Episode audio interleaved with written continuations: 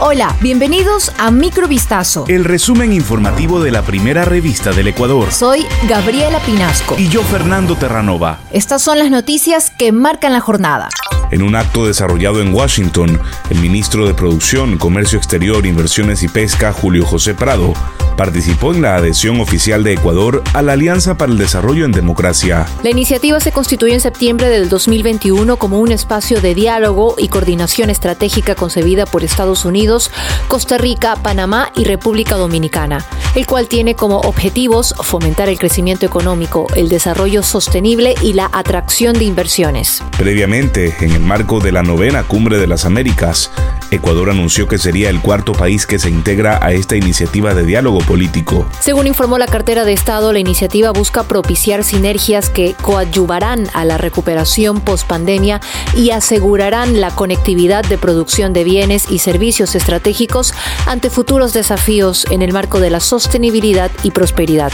En su visita a Guayaquil por sus 487 años de fundación, el presidente de la Asamblea Nacional, Virgilio Saquicela, en rueda de prensa informó que dirigió una comunicación al primer mandatario Guillermo Lazo. En su llamado lo invita a conformar una comisión mixta para dialogar sobre las prioridades en materia legislativa, tanto del Ejecutivo y del Parlamento, a fin de tener acuerdos mínimos y evitar que leyes importantes relacionadas con los derechos de los ciudadanos sean vetadas totalmente. Saquicela destacó que el diálogo es el único camino que le queda al Ecuador para encontrar soluciones que se sintonicen con las múltiples necesidades y demandas de la población. En vista de aquello, solicitó al jefe de Estado que designe una comisión gubernamental que se sume a una legislativa, integrada por representantes de todas las bancadas, para viabilizar juntos una hoja de ruta inmediata que lleve a esos acuerdos mínimos que requiere el país.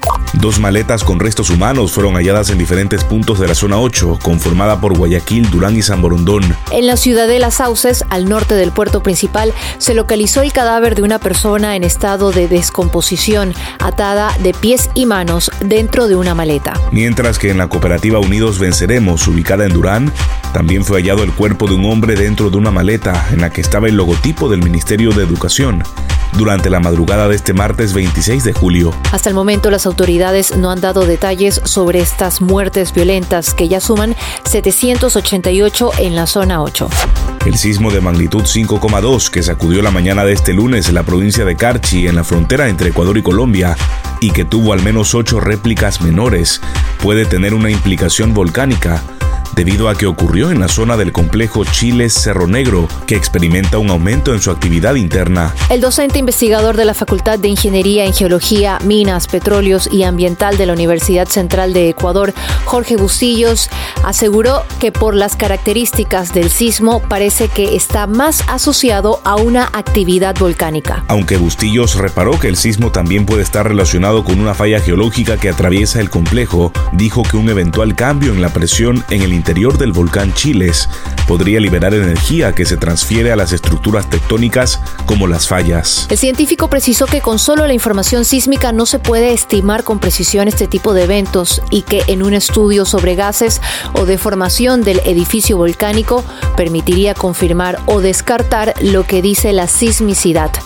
No obstante, Bustillos remarcó que lo sucedido en la zona indica que algo está pasando debajo del volcán.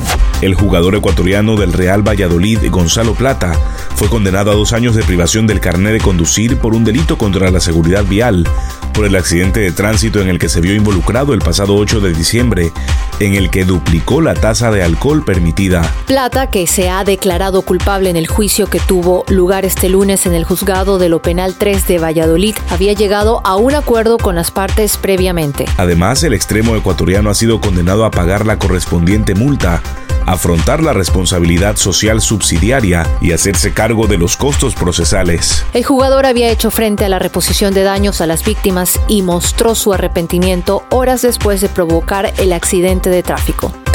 Esto fue Microvistazo. El resumen informativo de la primera revista del Ecuador. Volvemos mañana con más. Sigan pendientes a vistazo.com y a nuestras redes sociales.